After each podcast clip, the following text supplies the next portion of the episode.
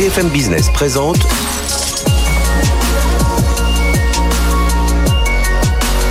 le magazine de l'accélération digitale.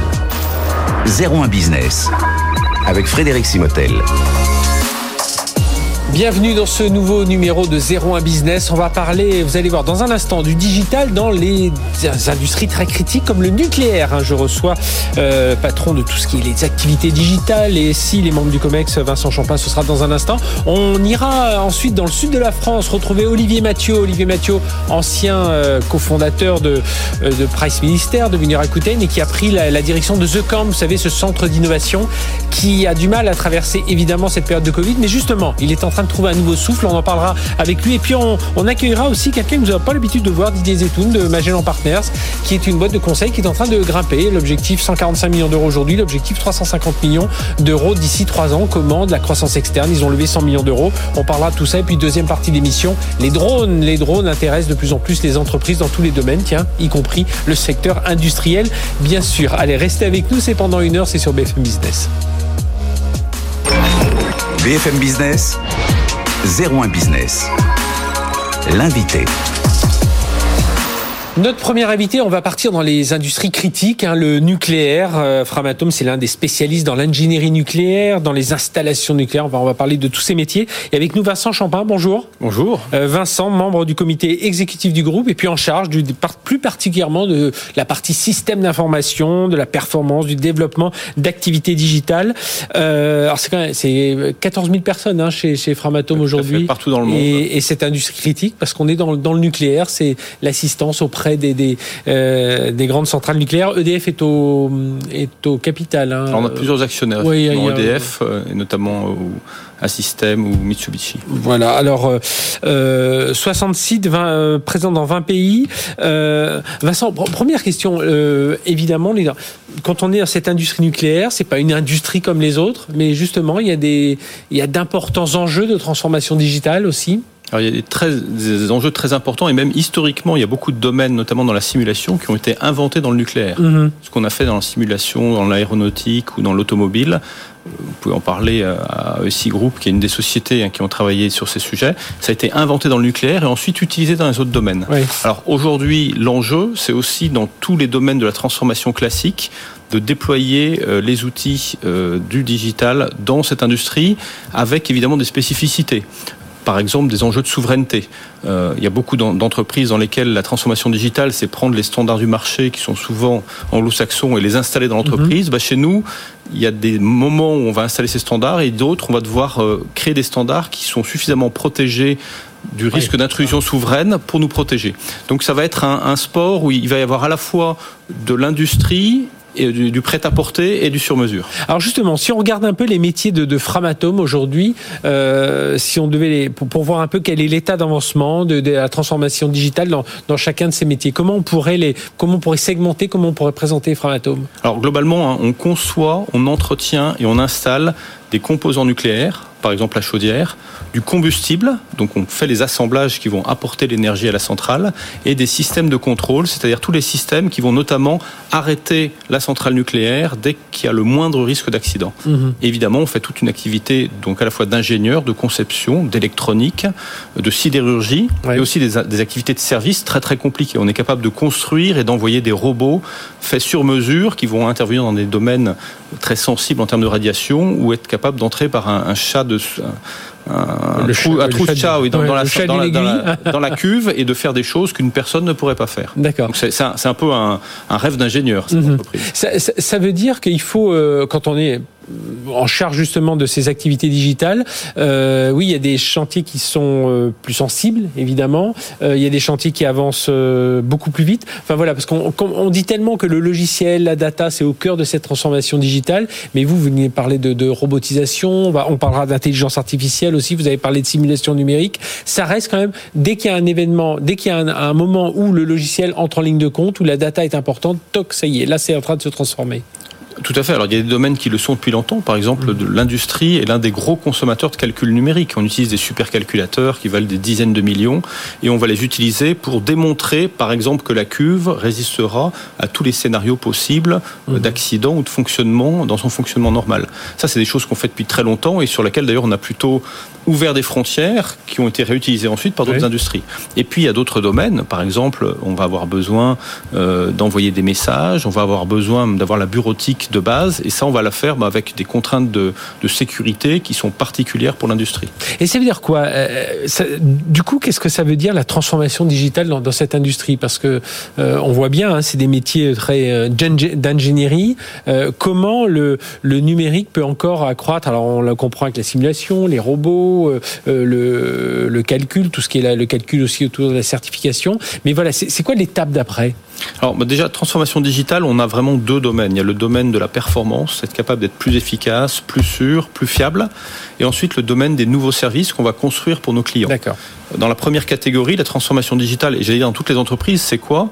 Ben, C'est d'utiliser à plein ce que la boîte à outils digitale peut faire et réinventer les processus de l'entreprise pour utiliser la boîte à outils digitale sur des processus qui souvent étaient conçus avant. Et alors, ce qu'il y a de particulier chez nous, c'est d'abord que dans cette boîte à outils, il va y avoir des choses particulières. Mhm. C'est-à-dire qu'évidemment, il va y avoir les outils du cloud, il va y avoir l'utilisation de la data science, de l'intelligence artificielle, mais il va y avoir aussi des briques qui sont spécifiques parce qu'elles vont permettre de résister à des attaques souveraines. Mhm. souveraine, c'est un État qui décide de mettre tous ses moyens pour casser un actif industriel. Ben, chez nous, on a besoin de se protéger contre ce genre d'attaque.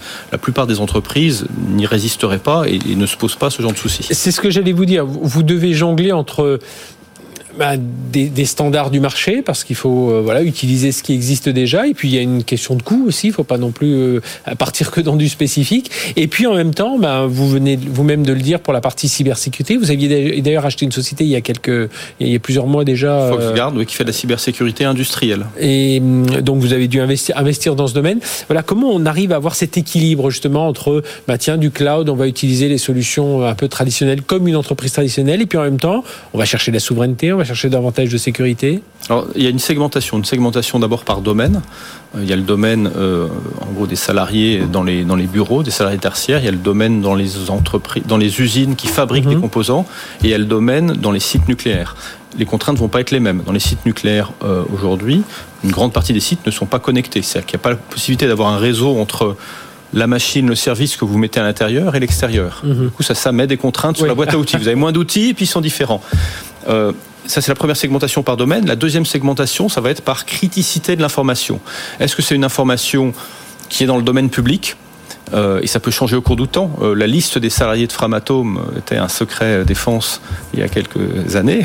Aujourd'hui, bah, vous allez sur LinkedIn, c'est des informations qui sont beaucoup plus accessibles. Mhm. Euh, il y a des informations qui doivent être confidentielles pour l'intérieur de l'entreprise, c'est-à-dire qu'elles peuvent circuler largement à l'intérieur, mais ne doivent pas être communiquées à l'extérieur. Et puis il y a des domaines qui sont plus complexes, hein, qui sont les domaines notamment de la souveraineté ou du secret défense, et donc sur lesquels là, euh, ils ne sont pas partagés du tout avec toutes les personnes dans l'entreprise. C'est fortement crypté et c'est vraiment les secrets, les secrets de la nation mhm. euh, qu'on est chargé de, concevoir et de protéger. là, justement, dans, dans ce domaine, comment vous en sortez en termes de souveraineté? Là où aujourd'hui, euh, bah, on le voit, les acteurs, c'est quand même beaucoup d'acteurs américains, ça commence à être beaucoup d'acteurs chinois dans tout cet univers technologique. Et vous, comment vous en sortez? Alors, il y a du développement spécifique, certes, mais euh, voilà, pour se garantir de cette, cette souveraineté, il y a quand même, je le disais à l'instant, euh, euh, il y a quand même un coût. Enfin, voilà, on peut pas se lancer dans des dépenses considérables pour avoir forcément que du spécifique. Alors ça, c'est très important parce que le Framatome, c'est vraiment une entreprise industrielle. L'industriel, ce qu'il va chercher, c'est de l'échelle, c'est du coût, c'est de la fiabilité. Mhm. Donc cette notion, effectivement, d'être, de permettre de, de réduire le coût de l'énergie nucléaire en assurant le niveau de fiabilité maximum, c'est vraiment au cœur de l'ADN et c'est vraiment un élément de culture très très fort et qui s'est encore renforcé mhm. les, années, euh, les années passées. Et donc comment on fait? Ben, Sur ces sujets-là, euh, en fait, on, va être euh, dans des domaines où, sur certains sujets, on va pouvoir utiliser certaines briques.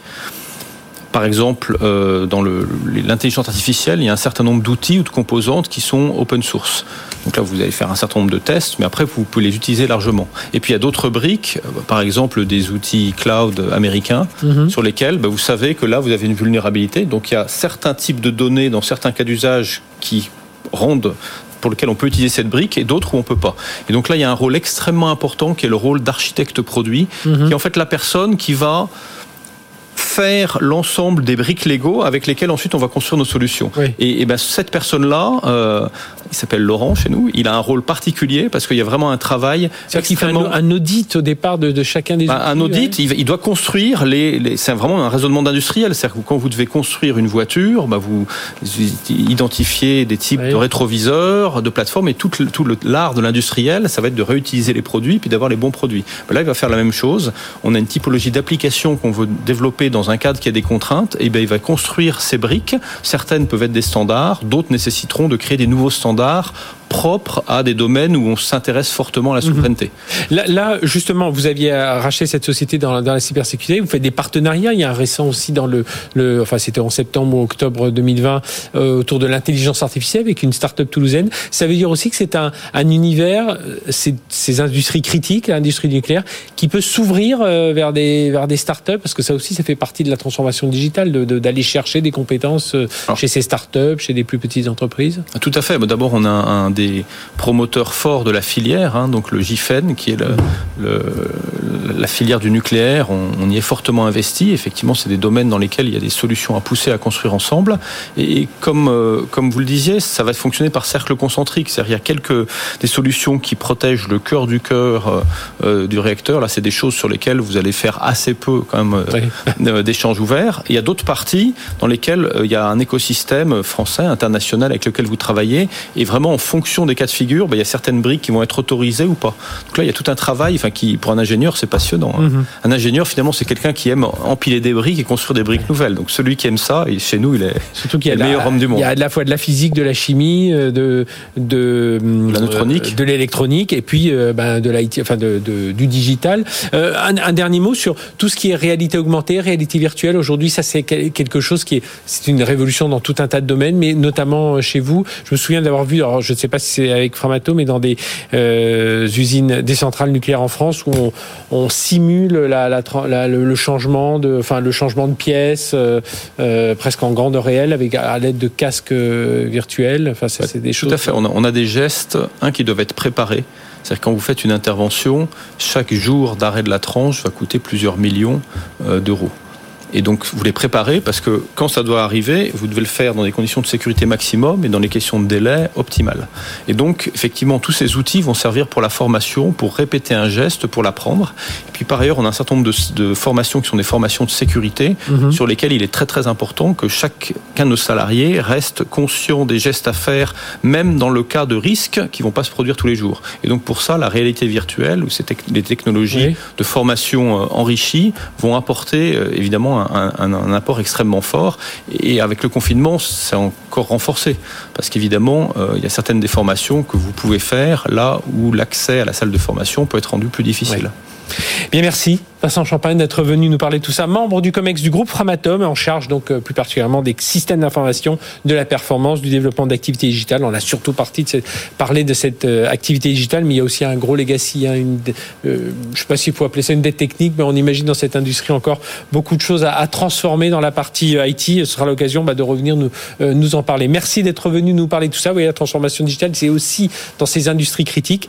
Et puis, bien tiens, on va partir tout de suite à Aix-en-Provence, enfin dans le sud, je sais pas s'il est à Marseille ou s'il est à Aix en ce moment. On retrouvait Olivier Mathieu, le président de The Camp. BFM Business, 01 Business. L'invité.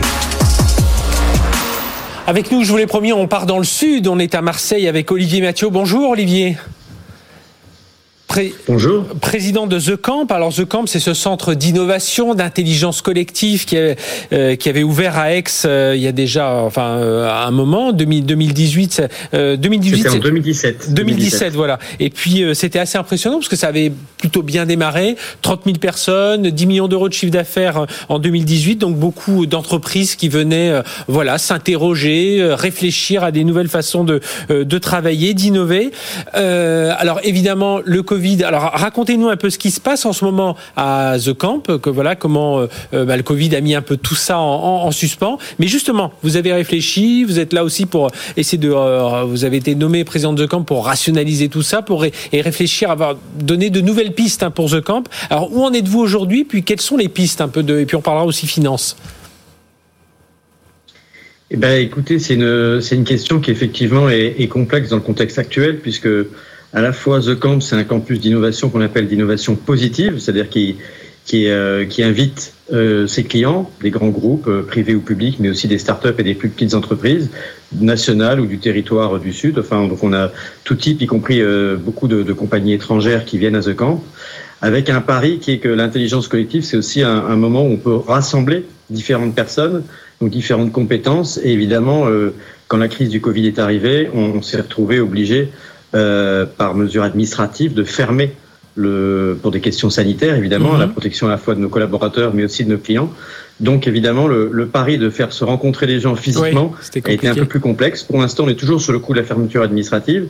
Ceci dit, on se rend compte aussi que euh, cette crise, elle euh, réveille les consciences autour des questions d'innovation positive, mhm. du, du, mieux travailler ensemble, de l'impact de la technologie. Donc, ça ouvre aussi des opportunités et ce qui est très intéressant, puisque finalement, l'intelligence collective, c'est comment mettre ensemble des gens pour les faire travailler de manière collaborative et non pas de manière concurrentielle, et de trouver des solutions ensemble sur des problèmes qui parfois nous dépassent, des questions de, de transition écologique, de développement durable, de ce qu'on appelle aussi le futur du travail, future of work, qui est euh, des questions qui sont complètement dans l'actualité avec le, avec le télétravail aujourd'hui qui s'est mhm. imposé euh, un peu sous la contrainte à tout le monde. Alors justement, première question sur la enfin première question, autre question sur la, partie financière. Comment vous tenez aujourd'hui? Donc euh, euh, voilà, il y a eu un réengagement, euh, une recapitalisation, et puis ensuite on va parler voilà quels sont. alors on a bien compris si ça peut se faire avant tant mieux, mais on va on va partir sur juin pour l'instant. Quels sont les programmes sur lesquels vous pariez? Mais d'abord en termes de recapitalisation. Oui, ben on, a, on, a, un nouveau directeur général qui est, qui est super, qui s'appelle Patrice Secaldi, qui est arrivé fin 2019 et qui était euh, là évidemment pour m'aider aussi à restructurer, à repenser le business model, parce que comme n'importe quelle startup, même si euh, un lieu physique c'est une startup un peu particulière, hein, c'est un petit peu plus lourd en termes de structure de coût comparé à une application mobile ou à une, une intelligence artificielle. Ceci dit, on avait effectivement besoin, euh, comme souvent quand on lance une entreprise, de, de, repenser un peu le business model, de pivoter, de, de prendre les enseignements des, des premiers mois de, après le lancement. Et puis quand la crise est arrivée, on s'est trouvé euh, dans le besoin de refinancer plus rapidement que prévu euh, la structure de The Camp. Et là, on a eu la chance d'avoir euh, la confiance notamment des actionnaires, mais aussi des financiers, parce qu'il y, y, a pas mal de banques qui sont également dans le financement de The Camp. Et donc, on s'est attelé en 2020 avec une réduction quand même conséquente hein, du chiffre d'affaires, parce qu'on est passé de, de 10 millions d'euros, on a, on a eu un, un moins 60%, ah oui. enfin moins 50, moins 60% de chiffre d'affaires, euh, on s'est astreint à repenser bah, l'ensemble de la structure de coûts pour pouvoir rendre le, le business plus léger, plus agile. Et euh, enfin, finalement, là, on a le plaisir d'annoncer début 2021 un refinancement qui est un, un bridge. Donc, euh, la question évidemment de la trésorerie est importante hein, pour tous les chefs d'entreprise et les entrepreneurs. Et il y a un point d'interrogation qui est celui de la, de la date de reprise, oui, qui est peut-être soumise aussi au, au, plan de vaccination. Donc aujourd'hui, on a encore quelques questions, mais en tous les cas, on est beaucoup plus serein pour préparer l'avenir, mm -hmm. parce que The Camp prépare l'avenir des entreprises, mais il y a aussi l'avenir de The Camp en tant que tel. Euh, et donc une partie de votre question, c'est qu'est-ce qu'on fait Oui, voilà, quels sont, de, quels, sont, quels, sont, les programmes? Parce qu'il y avait pas mal de grandes entreprises qui s'étaient engagées, hein, qui, qui avaient euh, engagé financièrement, ouais. mais aussi engagées dans leur réflexion. Alors voilà, que, euh, imaginons, ça y est, juin, ça repart. C'est, c'est, c'est, quels sont les grands axes, les grands programmes sur lesquels vous parliez de télétravail, de transition énergétique? Enfin voilà, comment vous voyez la façon de travailler? Puis, euh, enfin, la façon dont vous allez travailler The Camp, vous allez faire travailler ces entreprises à, à réfléchir différemment. Et puis, j'imagine dans un mode hybride, parce qu'aujourd'hui, on aura des gens qui seront à The Camp, des gens qui seront à distance. Ça aussi, c'est envisagé. Oui, absolument. Bah, il est vrai qu'on est un centre qui se veut futuriste, donc qui euh, utilise aussi les outils les plus modernes, notamment euh, en termes de distanciation, d'outils numériques. Euh, pour autant, on était un peu parmi les cordonniers, comme on dit, les cordonniers mal chaussés. On n'avait pas forcément suffisamment priorisé les outils numériques, donc on a profité de cette espèce d'opportunité par défaut qui a provoqué la crise pour euh, retravailler le contenu, mais aussi la forme et la façon dont on va le distribuer à travers euh, de la distanciation. Donc il y, a, il y, a, plusieurs outils qui existent pour pouvoir faire travailler -hmm. ensemble et utiliser euh, les méthodologies d'intelligence collective. On appelle ça parfois aussi le design thinking oui. ou le futuring design, c'est-à-dire la capacité des équipes, des comités de direction à se projeter dans le futur sur leurs organisations, sur leurs produits, sur leur business model, etc. Donc c'est une première chose qu'on a faite, c'est qu'on a travaillé euh, la capacité à animer euh, des groupes et des formations à distance, mais également on a travaillé aussi sur le contenu même de ces, de ces formations et de ces programmes. Je peux vous donner deux exemples. Il y en a un euh, qui est euh, autour de de l'économie euh, du numérique justement, puisqu'on s'est bien rendu compte pendant, le, pendant les crises de confinement et pendant également les, les, questions de couvre-feu que le, le, numérique nous a permis à tous de continuer à travailler, en tout cas à beaucoup d'entre nous. Donc on, on, a bien réalisé l'intérêt du numérique pour ceux qui n'en étaient pas encore convaincus. Mm-hmm. Pour autant, on a aussi entendu des voix dans les médias qui critiquent aussi le numérique, notamment euh, sur les enjeux de, de, développement durable et d'écologie, à, à, travers par exemple la consommation énergétique du numérique, dont on dit euh, que ça représente 4% de la consommation énergétique de l'ensemble de l'économie mondiale, donc c'est l'équivalent finalement du transport aérien. Donc il y a quand même des vraies questions autour du numérique qui nous permet évidemment d'économiser par exemple des trajets d'avion, ou aussi des trajets euh, de, de chez soi mm -hmm. au bureau. On peut, on peut du coup avoir un impact sur le bilan carbone en restant chez soi, en utilisant les outils numériques. Mais il faut quand même se poser la question de, euh, du numérique responsable, d'une certaine manière. Et ça, c'est une voix française qu'on a envie de faire entendre et qui n'est pas une des plus grandes préoccupations de nos grands géants et acteurs euh, de la Silicon Valley, oui. qui aujourd'hui ont des visions euh, très euh, tournées autour de l'efficacité, de la productivité, de, du serviciel, comment améliorer les services de communication, euh, aller toujours plus vite. Euh, nous, on ne parle pas de décroissance, mais on parle de croissance raisonnée et de croissance raisonnable. Donc il y a beaucoup de questions à se poser autour du numérique, pas seulement celle de la consommation énergétique et de l'usage, mais aussi de la consommation du plastique, de la consommation du cuivre, qui est tout à fait nécessaire dans, la, dans le développement des infrastructures.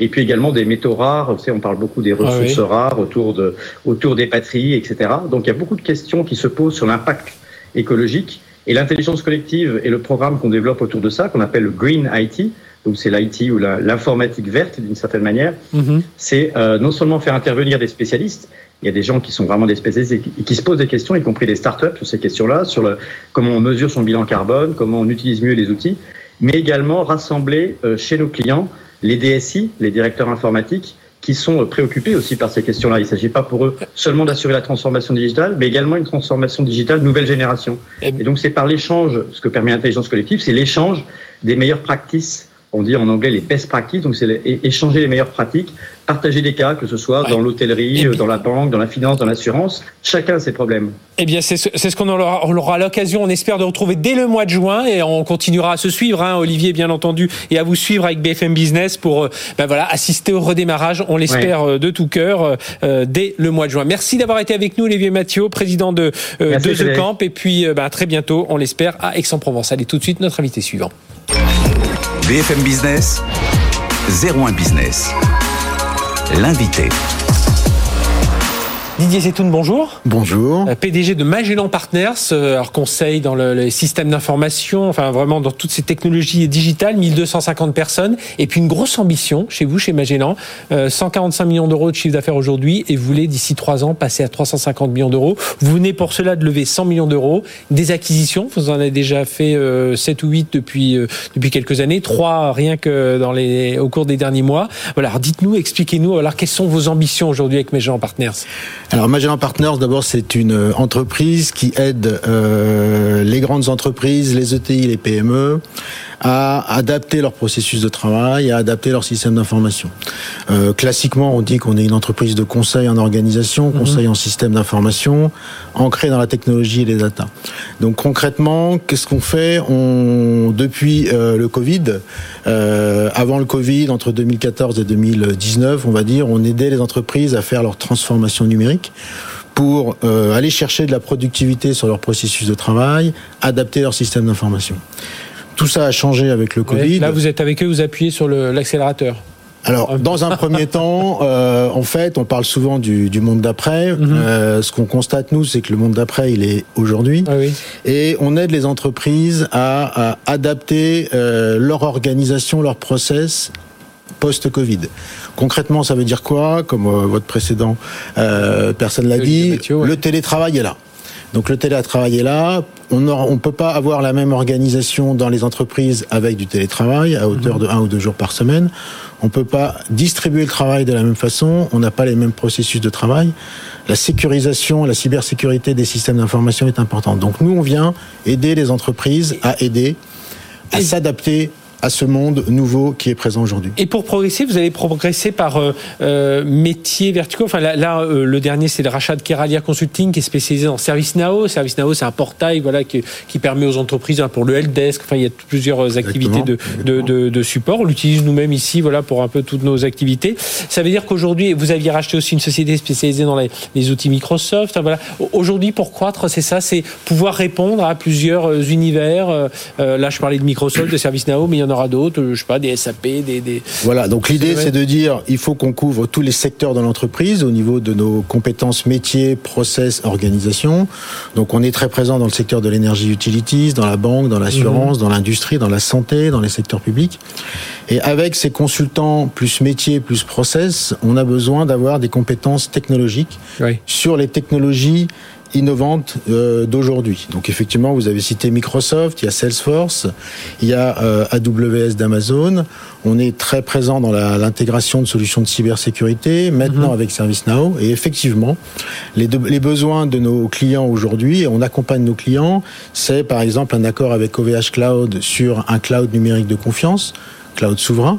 Donc on est capable aujourd'hui de travailler avec OVH pour offrir ces prestations-là, pour mettre dans des clouds numériques de confiance des applications plus critiques ou des datas très sensibles qu'on ne veut pas mettre dans des, éditeurs américains. Et pour vous aujourd'hui, par rapport à vos ambitions, là je le disais tout à l'heure, de, euh, presque tripler, de, enfin ouais, d'un peu plus de doubler, deux fois, deux fois et demi, deux fois et quelques votre votre chiffre d'affaires d'aujourd'hui, c'est ça, c'est plus passer par de la croissance externe parce que c'est vrai que bah, trouver les gens derrière, il faut les recruter, il faut les trouver, il faut les former. Euh, Là, pour donc on a créé Magellan Partners, euh, donc je suis un des créateurs avec Claude Lagnon et Michel mmh. on l'a créé il y a 13 ans. On a financé beaucoup euh, en autofinancement. Euh, notre première priorité, c'est la croissance organique. C'est mhm. important. Et on va euh, chercher de la croissance externe pour compléter sur telle ou telle euh, technologie qu'on veut avoir ou aller plus vite. Oui. Et effectivement, euh, on était arrivé au bout de nos capacités d'autofinancement, on va mhm, dire. Et on avait besoin d'un partenaire financier.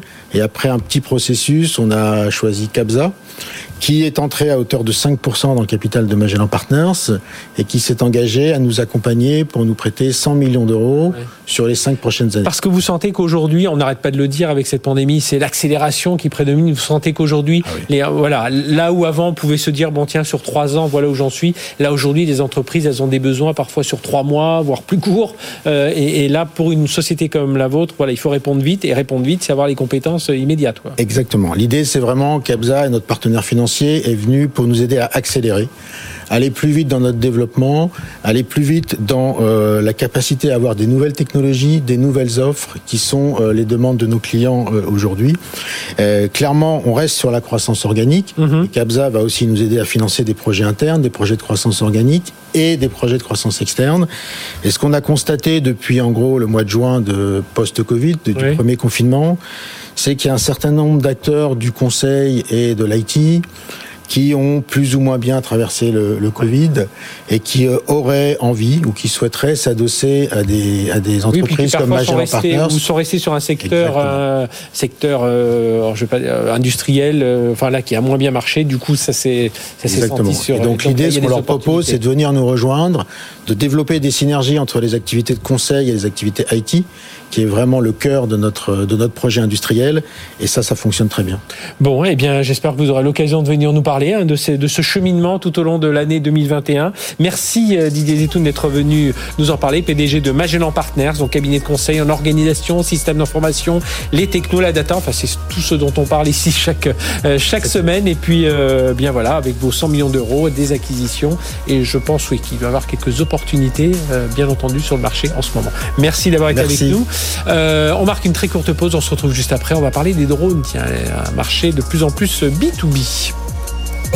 Voilà, je vous l'ai pas promis, on va parler des drones. Et oui, on a, dans un moment où on a un secteur aérien qui se porte, euh, qui a beaucoup de difficultés, hein, soit les entreprises de transport, soit les industriels, eh bien, il y a une filière qui euh, est en train de pousser euh, assez vite dans le, dans le monde de, bah, de l'aéronautique. Ce sont les drones. Et les drones, ça intéresse toutes les entreprises dans tous les secteurs. Alors, l'agriculture, on en parlait assez facilement, mais beaucoup plus loin, la surveillance, la cartographie, les transports, la logistique. On va en parler avec nos, nos invités. Puis vous allez voir que derrière, il y a pas mal d'enjeux enjeux parce qu'il y a la CNIL qui demande des engagements parce qu'évidemment il y a beaucoup de choses autour de, de la data. Qu'est-ce qu'on en fait derrière? Euh, Voilà, on va parler puis on va parler aussi technologie avec nos invités. Je vous les présente tout de suite. Emmanuel Guyonnet, bonjour. Bonjour. Emmanuel, vous êtes directeur des programmes drone chez Thales. Euh, Hugues Dallès, bonjour. Bonjour monsieur. Directeur général adjoint d'Azure Drone, donc vous êtes un développeur de drones autonomes. Absolument. Et puis Benjamin Benaroche, bonjour. Bonjour. Que si vous nous suivez sur BFM on vous a déjà aperçu ici, cofondateur de Delair, euh, fabricant de drones. C'est bien ça, de la région euh, euh, toulousaine. Euh, je, disais en quelques chiffres, hein, en 2018, 78% des drones étaient des drones professionnels, 22% des drones de loisirs. 2020, c'est un marché mondial qui on estime entre, oh, ça varie, hein, c'est entre 6 et 12 milliards. En tout cas, c'est beaucoup. Euh, tiens, première chose, comment on peut segmenter un peu ce, ce, marché des drones, je sais pas, Benjamin, euh, voilà, entre les constructeurs que vous êtes, ceux qui sont opérateurs, euh, voilà, ceux qui vont traiter les datas, voilà. Quoi. Est-ce qu'on peut réussir à segmenter déjà pour mieux s'y retrouver? Oui, on peut réussir à segmenter. Donc effectivement, ça a démarré par par des constructeurs, puisque au départ, ouais, il faut départ, quand même avoir des machines, des, ouais. des, machines à faire voler. Euh, assez rapidement, euh, il y a beaucoup de petites sociétés, de micro-entreprises qui sont lancées dans l'opération de de ces drones. Donc aller faire voler un drone pour récupérer de la donnée et ensuite l'analyser plus ou moins manuellement pour fournir des rapports à, des clients. Mmh. Donc ça peut être détecter des problèmes sur un pylône électrique, euh, compter les arbres dans une forêt, euh, calculer des volumes sur un site carrier ou minier. Mmh. Et euh, de plus en plus, avec euh, euh, l'avènement de la donnée en masse, il y a eu des sociétés qui se sont mis à, à, faire du logiciel, donc à développer du logiciel pour aider les clients à gérer, à analyser à grande échelle ces, ces données-là. Et nous, de l'air, donc on s'est lancé, on, a suivi un petit peu ce chemin-là. On a commencé par concevoir et fabriquer des drones. Et récemment, là, on a lancé une filiale dédiée au traitement d'images qui s'appelle Altea, donc qui permet aux clients de gérer de la donnée à grande échelle, de l'analyser et de générer des rapports pour leurs besoins propres. Parce que c'est exactement ça, hein, Emmanuel Guenet, vous avez vécu ça avec Thales. On est parti du constructeur, voilà, de la technologie qui était embarquée. Maintenant, la technologie embarquée, elle est importante, mais celle qui est au sol aussi le, le devient avec des algorithmes, des applications, on vient de le dire, des, des logiciels. Oui, au sol et puis, et puis à bord. C'est-à-dire que le paradigme est complètement différent par rapport à ce qu'on connaît de l'aviation commerciale. Euh, L'avionique et tous les organes de sécurité maintenant sont complètement répartis entre le sol et le bord, effectivement. Mmh. Et le grand enjeu, c'est de pouvoir permettre le développement du marché euh, des drones en toute sécurité. Aujourd'hui, vous donniez des chiffres de marché, mais on est au tout début de ce marché-là. Chacun ici autour là, de, de, de la table. Je suis sûr, moi, moi, je suis toujours surpris par parfois des usages que j'entends. Euh, je dis, ah oui, tiens, c'est pas bête, euh, on n'y avait oui. pas pensé du tout. Et, et, et, de nombreux encore vont venir euh, vraisemblablement auxquels on n'aura pas encore pensé dans six mois. L'enjeu réellement, c'est de pouvoir garantir euh, la sécurité du vol -hmm. pour pouvoir euh, permettre son déploiement plus large encore c'est vraiment un enjeu important et c'est là où Thales entend jouer un, jouer mmh. un rôle important euh, en, en, utilisant euh, ses connaissances et ses capacités dans le domaine aéronautique conventionnel, c'est de venir avec des arguments de sécurité, accompagner la réglementation aussi, on en parlera mmh. probablement, ah oui. parce que la réglementation évolue beaucoup, on contribue tous à l'évolution de cette réglementation pour nous permettre de nous développer. Et puis on voit, euh, Hugues Dallès, on voit ben, vous-même chez, Azure Drone, vous en fabriquez des, des drones. Voilà, c'est tout. Alors on a tous en tête euh, quand on connaît pas bien cet univers, on a soit le drone euh, Thales militaire, euh, euh, l'espèce de mini mini avion, et puis ou alors le drone un peu de loisir avec des hélices. Mais ça y est, on est en, ça aussi c'est en train de, de, de, de, changer avec des performances assez incroyables hein, de, de, tous Ex ces outils. Exactement, exactement. Et nous, euh, chez Azure Drone, on est sur un segment de marché très particulier puisqu'en fait on est sur les drones autonomes. Oui, parce qu'il y a les drones autonomes ou les drones télécommandés. Exactement, voilà. exactement. Et nous, on est sur les drones autonomes. Alors un drone autonome, qu'est-ce que c'est? C'est un système, c'est un robot aérien. Euh, vous avez le drone et puis vous avez aussi une station d'accueil qui héberge, euh, protège euh, le drone et qui lui sert de piste d'envol euh, et aussi de piste d'atterrissage. Et entre deux, eh bien, qu'est-ce qui se passe? Le drone accomplit sa mission de manière totalement autonome, c'est-à-dire sans télé, sans téléopérateur. Oui. Voilà. Et voilà nous. Euh, le, le, marché sur lequel on se positionne. Et euh, en fait, on, on, propose aux entreprises, à des sites industriels qui soient sensibles, critiques, euh, à la fois des opérations de surveillance, donc c'est euh, euh, les rondes périmétriques au moyen du mhm. drone. ça peut être des levées de doute, mais aussi de l'appui aux opérations, donc de l'aide à l'inspection, à, la maintenance, à la maintenance prédictive. Bref, l'idée c'est d'apporter de la valeur ajoutée aux industriels. Et on, je parlais justement au moment où cette, ce, secteur aérien voilà a des difficultés. On voit cette, cette filière qui est un relais de croissance. On parlera des métiers d'ailleurs parce que on parlait, les, les, gens doivent passer des brevets de pilote. Enfin, il y a tout un tas de nouveaux métiers qui sont en train d'être. Pourquoi c'est en train d'exploser, selon vous, Benjamin, ce, ce, ce, marché B2B là, du drone euh? Ben, En fait, euh, ça fait... Il y a une meilleure qualité des équipements, certes, mais... Euh... Ouais, mais on va dire que le drone, ça apporte un nouveau type de, de données qui était jusqu'à présent inaccessible. C'est euh, de la donnée visuelle, donc de la photo ou du scan laser dans des angles qui étaient jusqu'à présent très difficiles à atteindre. Donc des, des angles aériens. Et en fait, depuis dix ans, on a un euh, une donnée visuelle, donc de la photo digitale, qui s'est largement démocratisée. Aujourd'hui, avec un téléphone, vous pouvez même faire des, des scans laser. Le, mhm. dernier iPhone de, de, Apple, vous avez un scan laser intégré. Euh, vous pouvez collecter de l'imagerie à 40 mégapixels à très haute résolution et à très haute fréquence. Et du coup, les entreprises ont commencé à comprendre ce qu'elles pouvaient faire de cette donnée-là. Et du coup, il y a un appel d'air qui s'est fait pour tous les moyens de collecte de cette mhm. euh, nouvelle donnée-là. Le satellite en est un, euh, le drone en est un, le téléphone en est un, et euh, ça, du coup, tire l'émergence du marché du drone. Ça, c'est pour le besoin client. Avec mhm. un, un, coût qui, bah, qui commence à baisser aussi. Ah bah c'est l'une des révolutions du sujet, et c'est l'une des raisons pour lesquelles on, on est là, c'est-à-dire qu'il y a un réel potentiel. On est dans une économie qui sera frugale et écologique. Mhm. C'est-à-dire qu'on va avoir un, une qualité de service qui va être améliorée en mettant en œuvre en fait euh, un, capital bien moindre si on veut comparer avec euh, ce qu'on utilisait euh, jusqu'à présent pour faire à peu près la même chose mais probablement avec une moins bonne qualité de service. Donc il y a un vrai appel d'air, un vrai enjeu et une vraie demande. Mhm. Hein, parce que je vais donner un exemple. Si aujourd'hui on surveille par exemple... J'avais un exemple sur Terregal avec la surveillance d'un réseau voilà, de gaz. C'est l'exemple là que je voulais prendre. si aujourd'hui on surveille un gazoduc par exemple chaque mois, c'est parce que ça a un certain coût. Hmm. Si on sait diviser ce coût par deux, qu'est-ce qu'on va faire? Est-ce qu'on va pas pouvoir surveiller du coup plus encore ce, ce, mhm. gazoduc? Puisqu'on sait très bien que ce qu'on cherche, c'est chercher donc euh, des accroches, on appelle ça comme ça, des accroches euh, non prévues euh, en proximité du, du, du, gazoduc. Donc il y a vraiment un, un, appel d'air économique qui se, qui se joue. Et en plus, c'est bien plus écologique que toutes les solutions qui peuvent être mises en œuvre aujourd'hui. Et, et je, je, souhaiterais, euh, je, souhaiterais, simplement euh, ajouter que aujourd'hui il y a une explosion du marché euh, aussi parce que euh, les systèmes qui sont proposés euh, ont montré leur maturité. Typiquement aujourd'hui, euh, Azure Drone, nous on vole au-dessus du site d'Orano à La Hague, mhm. qui il y a quelques années aurait pu imaginer voir un drone autonome qui plus est voler au-dessus d'un site aussi sensible. Voilà, nucléaire, exactement. Premier sujet. Le deuxième sujet, c'est les bénéfices du système. On vole depuis plus de deux ans maintenant au-dessus du port de Dunkerque, voilà, via une, une société Muscork qui nous a fait confiance. Et là, il y a des bénéfices qui sont évidents, c'est-à-dire euh, on peut mieux allouer les ressources humaines, les, les inspections euh, périmétriques. Oui, sont, on, aurait dû avoir d'ailleurs, je, enfin, je crois que travaille avec vous, c'est le port d'Anvers, je ne sais plus avec qui il travaille ou. Enfin bon, et on aurait dû l'avoir en ligne, bon là on l'a pas eu, mais justement qui nous aurait expliqué un Exactement. peu tous ces enjeux. Et puis aussi la simplicité d'utilisation, c'est-à-dire qu'on mhm. arrive aujourd'hui euh, sur j'allais dire des systèmes à très haute valeur ajoutée, euh, intelligence artificielle, très haute technologie, et puis d'un autre côté, pour l'utilisateur, pour le téléopérateur, s'il existe, enfin s'il est encore là, en l'occurrence dans les drones, autonomes, nous on s'en passe, eh c'est d'une très grande facilité d'utilisation. Mhm. Voilà. Ah, et puis en plus avec les, lunettes, voilà, il y a tout un tas de technologies. On peut tout imaginer. Dans les innovations, j'ai vu aussi chez Delair, vous avez un, projet de, drone euh, à hydrogène aussi. Oui, c'est ça. Et, du coup, je rebondis un peu sur ce que tu disais sur l'écologie. Euh, c'est vrai qu'aujourd'hui, euh, les moyens qui sont utilisés pour capturer cette donnée, donc pour inspecter des, grandes infrastructures, c'est des, des, avions qui sont relativement lourds puisqu'ils doivent embarquer une charge utile assez lourde qui est le pilote.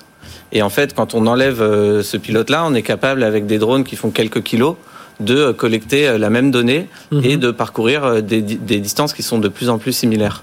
Et, euh, et nous, depuis trois ans, on travaille sur un, sur un drone à hydrogène qui vole aujourd'hui. C'est un projet qui a été financé par, par la DGA. en partie et, et, qui permet de doubler voire tripler l'endurance de ces machines-là euh, par rapport à des, des, propulsions électriques. Donc on a, on a réussi à démontrer une fiabilité de ce nouveau type de, de propulsion, euh, une, une économie en plus euh, opérationnelle et en termes écologiques, là où un hélicoptère va consommer 300 kg de, d'équivalent CO2 sur une heure de, de, de, vol, nous on est à peu près à 100 grammes. Mmh. Donc il y, a y a un gain écologique qui est majeur. Et, et, et, le message qu'on essaye euh, de, de, de, véhiculer avec ça aussi, c'est qu'aujourd'hui, vous l'avez cité en introduction, euh, l'aéronautique, c'est quand même un secteur qui, qui, qui traverse une crise sans précédent. Euh, un des relais de, de croissance qu'on envisage, c'est la propulsion à hydrogène de ces véhicules-là. Ben, le drone, puisqu'il n'y a pas de pilote, c'est un moyen qui est idéal pour tester ces nouveaux types de propulsion. Mhm. Parce qu'avec un prototype qui va, vous, qui va vous coûter quelques dizaines de, de milliers oui, d'euros. Là, c'est pour tester pour l'industrie aéronautique. Voilà. Euh, non, il y a, y a, un besoin propre à avoir des drones à propulsion hydrogène, mais, en plus. Mais en plus, ça peut participer au test. Euh. Nous, on est en train d'essuyer les, les plâtres de l'aéronautique euh, de demain, en fait. Mhm grâce ah à ces, ces machines-là. Oui, je rebondis parce que effectivement, ce que ce que dit Benjamin tout de suite est applicable aussi à l'autonomie.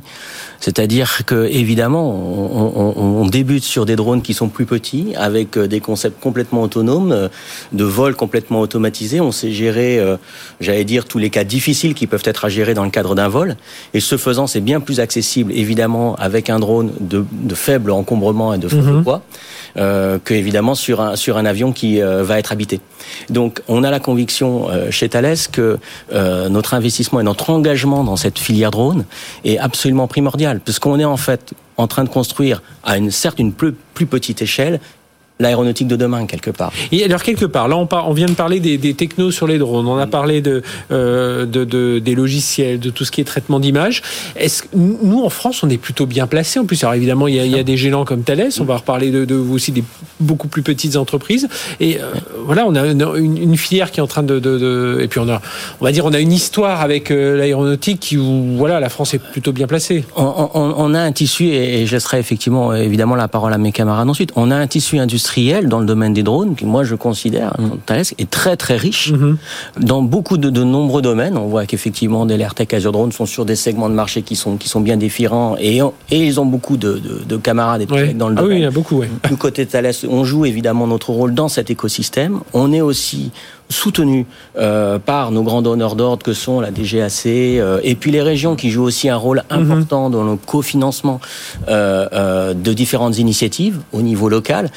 Donc la perception que j'ai, moi, c'est qu'on a vraiment un tissu qui est, qui est vraiment euh, prêt euh, à aborder ce marché et à apporter des innovations importantes, pas seulement en Europe, hein, mais évidemment au niveau international. Oui, vous, vous, disiez, vous le disiez à l'instant, c'est ça, c'est avec des collectivités, avec des industriels qui, qui investissent, j'imagine, et puis. Alors, qui peuvent, qui peuvent effectivement. Euh, euh, nous épauler dans le dans le co-développement euh, mhm. d'un certain nombre d'applicatifs, hein, parce qu'aujourd'hui euh, on est effectivement sur le sujet drone, mais euh, un drone il est porteur d'un capteur, voilà. Et donc on peut s'engager effectivement sur des co-développements de capteurs avec des, mhm. industriels qui émettent des besoins particuliers. ça c'est ça c'est le premier sujet. En revanche, effectivement, je voudrais rebondir sur ce que tu viens de, de, mentionner. En fait, en France, on a effectivement des pépites. Hein. Mhm. ça c'est très très clair. Des exemples. Hein. des grandes boîtes, des petits boîtes, des moyennes, bref. Il y en a. Il y a un, écosystème, enfin on le disait Exactement, il y a, de se structurer. Il y, a, il, y a, il y a, vraiment un écosystème et là je crois qu'on peut saluer la DGAC qui depuis 2012 a mis en place, la Direction Générale de l'Aviation Civile, qui a mis en place euh, vraiment un, un, cadre réglementaire euh, pas simplement contraignant mais stimulant. Mmh. C'est-à-dire que bah, on élève la barre, et ben plus on plus on lève la barre, et ben plus on progresse. Et donc aujourd'hui on a des boîtes françaises qui sont des leaders euh, européens des acteurs majeurs au niveau mondial. Et c'est là maintenant qu'effectivement on peut attendre quelque chose euh, de la part des, des pouvoirs publics. C'est, allez, on a des champions, on a des pépites, qu'est-ce qu'on fait pour en faire j'allais dire, euh, des champions du monde. Des, voilà. des grands, des et, et, et c'est là, effectivement, qu'il y a un grand sujet de... Il y a la crise du Covid, c'est une opportunité pour le, le, le, marché du drone, pour les acteurs français du drone, Comment fait-on pour transformer cette crise en une formidable opportunité pour le drone? Benjamin, vos idées ouais. pour... Non, mais c'est ça. Je trouve qu'on avait tout. Euh, en 2012, une réglementation. Ouais, enfin la DGAC. voilà, parce que c'est vrai que le, travail. je vous interromps, pardon. La DGAC, on sent que c'est un travail, c'est tout en restant dans des contraintes fortes parce que c'est quand même de la sécurité, etc.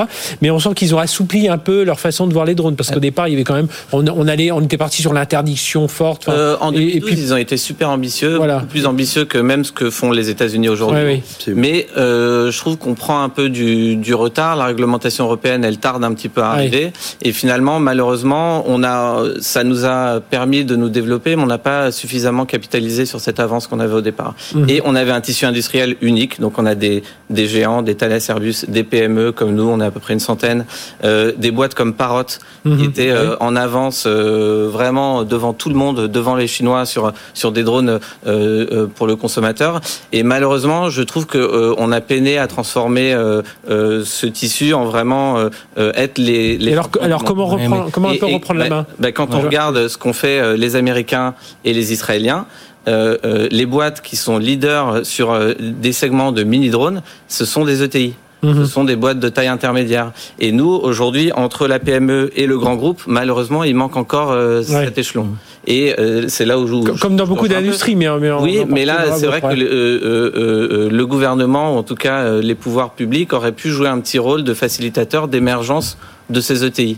Et aujourd'hui, euh, ça a peiné un petit peu, je trouve. Emmanuel? En fait, on est en train, de, en ce moment, de, de, faire, mais on le fait réellement, parce que les nouvelles réglementations sortent là maintenant. On voit les premiers euh, euh, brouillons arriver et ils sont largement partagés par le HASA. On est en train de faire le chemin, en fait, entre effectivement peut-être 2012, où on avait pu peut-être rêver un peu de méthodologie réellement en rupture qui pourrait venir répondre aux exigences très très fortes de sécurité et ce mhm. quoi il n'y a aucun compromis euh, fait ni par la DSAC, euh, ni par la DGAC, ni personne évidemment ici. Euh, et puis sur le moyen d'y arriver, de, de, répondre à ces exigences-là. Et c'est vrai que quand en 2012 peut-être on pouvait se dire ben voilà les nouvelles technologies vont pouvoir, on a parlé de toutes ces nouvelles technologies. malgré tout, il faut quand même, et je pense que c'est là où il y a eu ce, cette petite machine arrière les années passées, il a fallu quand même rester dans un environnement sous contrôle où, le, où le, risque mhm. sol sont réellement contrôlés euh, pour pouvoir commencer à avoir des opérations de drones qui puissent quand même se faire. Et c'est là, je pense, où le rôle a été plutôt positif. Mmh. Maintenant, on est en train d'aller plus loin. C'est-à-dire que ce dont on est en train de se parler tous, c'est la possibilité qui sera donnée demain à des drones de voler librement sous l'espace aérien, évidemment civil, donc en très basse altitude, mais de manière libre. D'accord? Euh, Ça, euh, et que les zones soient peuplées, partiellement peuplées ou autres. C'est en train de se programmé. Mhm. Et donc en 2000, on se donne, peut se donner rendez-vous tous ensemble. En 2025, là, on aura des vols qui vont, des, des, vols qui vont se faire, des drones qui vont voler régulièrement, y compris au-dessus de villages, y compris sans avoir forcément demandé une autorisation spécifique pour ce ouais, faire. c'est ça.